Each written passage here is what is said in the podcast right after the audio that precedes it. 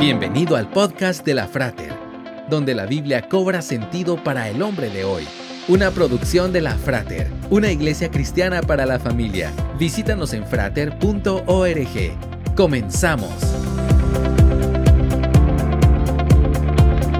Wuhan, la ciudad en China, fue puesta bajo cuarentena debido al coronavirus. Esta ciudad, que tiene a 11 millones de personas, luce desierta dado a las restricciones impuestas por el gobierno.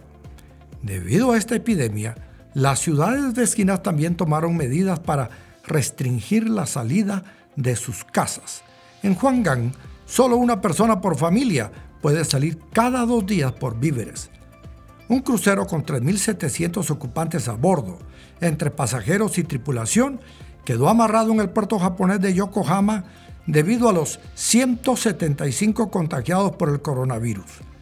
Así como estas personas que perdieron la libertad, nosotros muchas veces estamos aprisionados por el temor, la tristeza, la desesperanza, la depresión y otras cosas.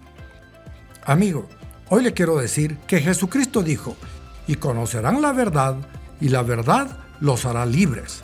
Él es el camino, la verdad y la vida. Solamente Él nos puede hacer libres de todas esas cosas que nos tienen aprisionados. Entregue su vida a Él y sea verdaderamente libre. Esperamos que este podcast haya sido de edificación para tu vida. Te esperamos en los servicios presenciales. Para más información visita frater.org.